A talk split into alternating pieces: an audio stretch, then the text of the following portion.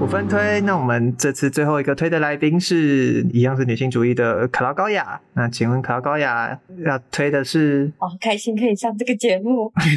我今天要推的东西跟我自己的职业比较相关，虽然在正集节目里面没有没有揭露，但其实我现在在一个呃名为 Reader R E A D R 前四个字大写，然后最后一个字小写的资料新闻品牌 Reader 工作。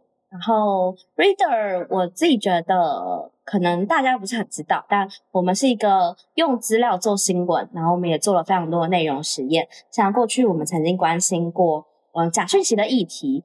从资料出发，你可以看到的是，网络上现在最大的资料点，不停每一秒都在诞生的资料点，其实就是社群。社群上面大家在发什么？大家在讨论什么？或是舆论？像是我们女性主义里面提到，舆论到底关心什么？舆论朝向哪些方向走？然后内容的风向等等的，这些也都是 Reader 其中一部分在关心的事情。那我们也关心可能政府释出的资料，或政府没有释出的资料。究竟代表的台湾什么样子的现象与状况？然后我们也非常乐意把我们的资料开放出来，大家可以拿我们的资料去用，或者是我们也很支持。开放新闻室，就是读者的协作，对我们来说也很重要，所以想要跟大家推荐 Reader 这一个资料新闻品牌，你可以进来看看。我们大部分时间花了很多时间做专题新闻，然后我们深入的去 digging 不同的议题。你有关心任何的事情，你想要从资料里面看到不同的东西，你可以跟我们交流，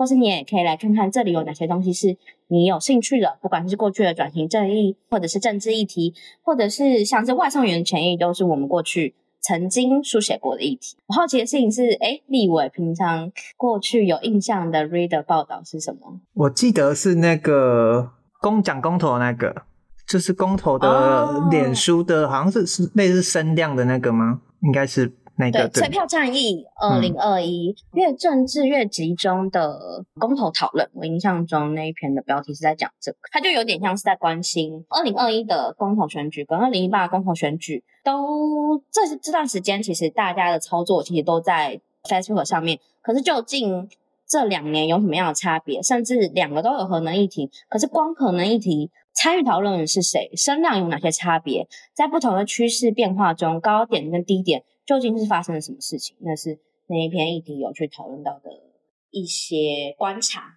近期的话，我很喜欢那个台湾如何成为外媒焦点，因为我觉得 Reader 在这方面做得非常好，是它结合的呃，应该是 infographic 吧，就是它把图像跟资讯融合的非常好。就是透过视觉化的资料和资讯，直接让你看到说，台湾成为外媒焦点的关系，其实跟世界局势，尤其是美中竞争里面最大的有最大的影响。那台湾之前在整个局势改变之前，又是因为什么事情跃上外媒焦点？那在这之后，外媒又关注在台湾的哪方面？我自己也蛮喜欢这一篇的，可以推荐大家那篇，就是我自己觉得那篇算是很用心的写，就大家都会说，哎。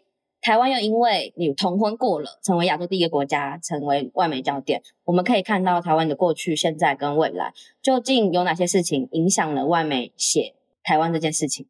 我觉得的确也是一篇真的很值得看的报道，推荐大家来看 Reader，就直接搜寻 R E A D R Reader 粉专，也可以追踪 Reader 的呃 Facebook、IG，或者是订阅 Reader 电子报。在此推荐你，你自己做最有成就感的是哪一个？我觉得我都还野望更大吗？我自己很喜欢在 Instagram 上面，我曾经有做过一系列的企划，是数据聊天室，就是可能我每一段时间挑一个议题，然后用当天或是用近期的时事切入一件事情，然后用聊天室的样式去呈现。但我都觉得，不管是怎么样，只要读者能来跟我们交流，对媒体工作者来说，都是一个，都是一件很棒的事情。好，Reader 媒体哇，特别的，非常特别的一次推荐。